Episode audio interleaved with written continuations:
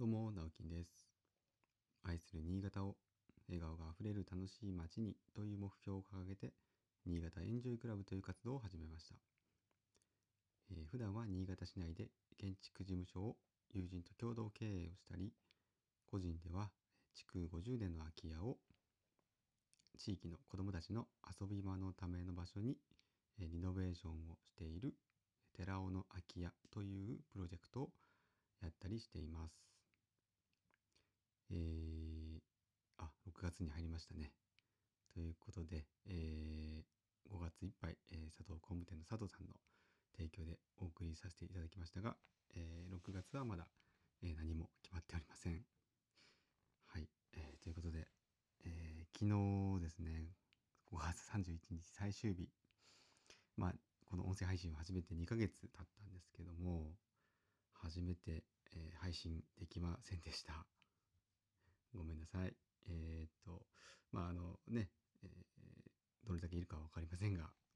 はい、えー日々のね、この私の配信を楽しみにしていただける方がね、あの、おそらく何人かいらっしゃるかと思いますけども、本当にすいませんでした。いや、あのですね、おとといの配信でですね、ちょっとお話もしたんですけど、えー、話しましたよね。あの、まあ、その、私、おじさんずという、えーボーカルグループで、えーちょっと初めてのね、イベントに参加してきたんですけども、うん、それが、えー日曜日ですね。で、土曜日の夜に、えーまあ、娘がですね、2番目の娘が、胃腸炎を発症したんですね。もう結構ひどい状況でですね、夜中ですね。で、そこからもう、実は家庭内パンデミックが始まりまして。で、日曜日は、あの、そのね、イベント当日で、まあなんともなかったんですけども、えー夜が明けて月曜日、昨日ですね、えーもう一家全員、えー胃腸炎発症しまして、まあ、妻、私、一番下の0歳の次男、えー最後に長男と、はい、もう順番にやられました。順番にとかもう一斉にやられました。はい、で本当に私も昨日、昼前ぐらいからですもうなんか体調悪くなってきて、まあやっぱり気持ちが悪い感じなんですよ。なんか最初、ちょっとね、なんか胃が、なんかおかしいなと思って胃もたれしたのかなとか、その日曜日のイベントの帰りに、ちょっと夜遅かったんですけど、まあ帰りにお腹空いたから、ちょっとコンビニでね、いろいろ買って食べて帰ったんですよ。で、お菓子とかも調子乗って食べちゃって。で、それがなんかこう、うーん、ちょっと調子悪いんかなって思ってたら、本当に昼ぐらいになって、もう、それ、それがもう増しきてきて、全然食欲なくて、で、お弁当を持ってったんですけど、全然ほとんど食べれなくて。で、スープだけはかろうじてね、ちょっと食べたんですけど、もう本当に、これ無理だなと思って、一回ちょっと家に帰ったんですよ。それまあ持ってね、今夜食べようかなと思って、まあとりあえず冷蔵庫に入れようと思って家に帰ったら、もう妻もダウンしてて、いやもうさっき実はもう戻しちゃってとか言って、うん。で、あ、俺も調子悪いんだよなんて話してたら、本当午後から本当に調もう寒、寒くなってきて、あんなになんか体調悪かったの久しぶりで、うん。で、昨日はもうそれ、まあまあなんとかね、夕方までま仕事をしてら、まああの、長男もね帰ってきてて、長男も帰ってきてから、えー戻したと。うん。ということでもう本当に帰ってね、もうみんなすぐ寝ました。はい。めちゃくちゃ寝ました。もう夕飯もととてもね、食べれなかったんで、みんなでもう早く寝ました。7時過ぎぐらいには寝たんじゃないかな。10時間以上寝て、今朝ですね、起きたら、まあもうすっかり私は、まあ復活しておりまして、まあ朝はね、ちょっと軽く、まあお粥を食べたんですけど、昼にはもう本当にお腹普通に空いたんで、久しぶりにあの、澤高屋の、まあ、近くというか、まあ、ルート的に、あの、いいルートを通ったので、あ、久しぶりになんか、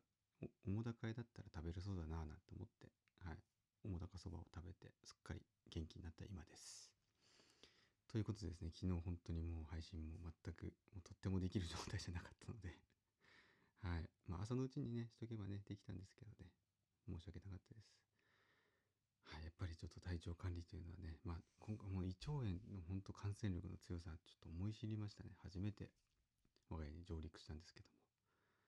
も、もうコロナウイルスどころでは騒ぎではなくて、はい、胃腸炎のパンデミック、めっちゃ怖いよというお話でした。はい。ということで、えーと、昨日本当はね、お話、配信でお話ししたかった、そのおじさんずの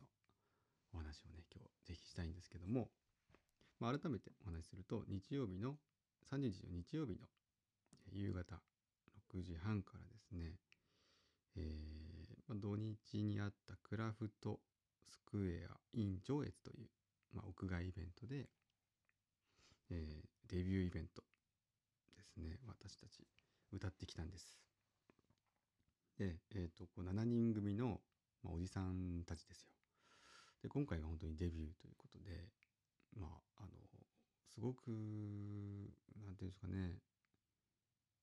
まあ、楽しみながらも結構一生懸命実は練習をしてきたんですよね。仕事が終わってから平日、もう始まるのが9時半とかから始まって、まあ日をまたぐことも結構、結構ありました。というよりも、なかなか日が合わなくて、全員揃ったのって2回しか練習できなかったんですけど、まあ我々なりに一生懸命練習してきて、で、本番ですよ。で、実はですね、あの7人全員揃わないなっていうのは、あのずっと実は、あの言ってたんですね。一人どうしてもまあ仕事があるので、えー、ちょっと全員参加は難しいねっていう話だったんですけども、結構直前になって、あの、実は時短営業になったので、コロナの影響で、えー、行けそうですということになりまして、お、これはじゃあ全員集合できるのかという形で、とえー、当日を迎えたんですけども、まあ、私がですね、その前日に、えー、胃腸炎パンデミックが起こりまして、これはどうなんだ、いけんのかというところで焦ったんですが、えー、無事にですね、私がその出番のですね、えー、6時半、6時半スタートだったんですけど、私が6時ぐらいに着いて。で、その仕事がね、終わってから来れますっていう方が、えー、6時15分に着いて、もう本当にギリギリでですね、なんとか奇跡的に全員揃って始めることができたんですね。で、えー、今回、まあ、あの、ちょっと、そのセットリストもお話しすると、えー、全部で7曲歌ったんですが、1曲目がオーシャンゼリゼを、まあ、全員で歌って、で2曲目がそのうちの2人、要はあのちょっとユニットを中で組んで、えー、2人、2人、3人という3組で今回組んだんですけど、で、2曲目がひまわりの約束を2人で歌いました。で、3曲目の三日月、これ私歌ったんですけども、4曲目がつぼみ。で5、5曲目がパプリカ。これはあの、一応ね、お子さんもいたら